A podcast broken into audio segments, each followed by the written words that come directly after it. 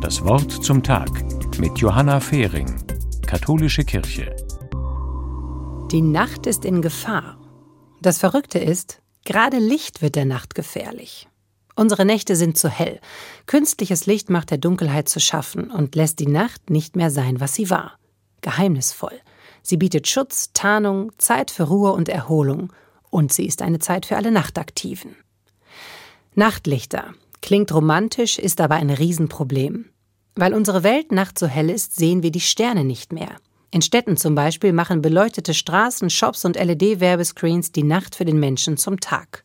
Weil es an vielen Orten zu hell ist, verblassen die Sterne. Schon jetzt kann man längst nicht mehr überall in Europa die Milchstraße sehen. Und das wirkt sich negativ auf uns Menschen aus, auf unser Bedürfnis, sich zu erholen, Kraft zu sammeln. Unser Biorhythmus kommt durcheinander. Der Tierwelt geht es genauso und natürlich leiden auch viele Pflanzenarten unter der Dauerbestrahlung. Außerdem braucht das alles Unmengen an Strom. Es gibt dazu sogenannte Bürgerstudien. Daran können sich alle beteiligen. Mit dem Handy fotografiere ich zum Beispiel alle Lichter einer Straße und nehme das in eine App auf, samt Standort. Das wird dann gesammelt und wissenschaftlich ausgewertet. Für eine andere Studie schaue ich mir ohne jedes Hilfsmittel, also Fernrohr oder sowas, den nächtlichen Himmel an und gleiche ihn mit verschiedenen lichtverschmutzten Sternkarten ab. Das Ergebnis gebe ich dann auch online ein. Diese Bürgerstudien sind in doppeltem Sinne gut. Ich bringe mich ein und ich stelle natürlich selbst fest, wie viel Licht nachts eigentlich unnötig brennt. Es ist zu viel. Das zeigen die Ergebnisse jetzt schon deutlich.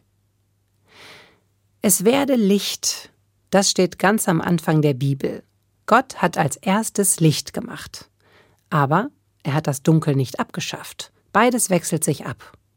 So wie die Schöpfung in der Bibel beschrieben ist, ist es natürlich nicht gelaufen. Aber dass Gott als erstes Licht und Dunkel unterscheidet, heißt für mich, wie bedeutsam dieser Wechsel für die Menschen und für die Erde ist.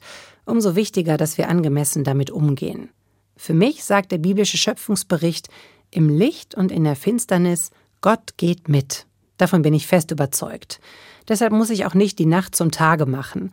Deshalb respektiere ich die Dunkelheit, so wie sie ursprünglich gemeint ist, als lebenswichtige Ergänzung zum Licht. Johanna Fehring aus Baden-Baden von der Katholischen Kirche.